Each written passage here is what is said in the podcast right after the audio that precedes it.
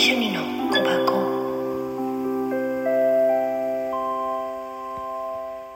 はいおはようございます。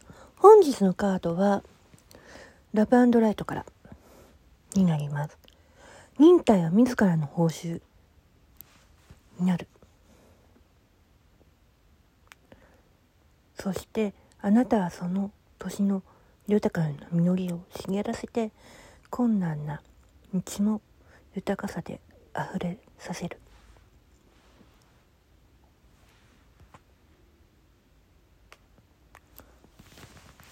どんな道なのかはわかるよね。豊かさが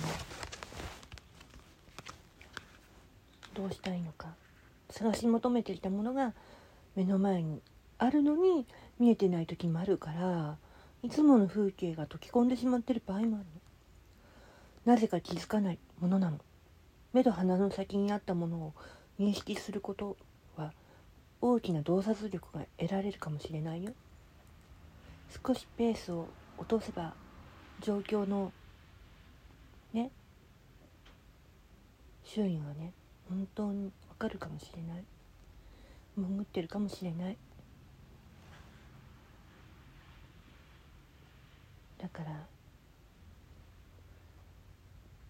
忍耐はおのずから報われてるの。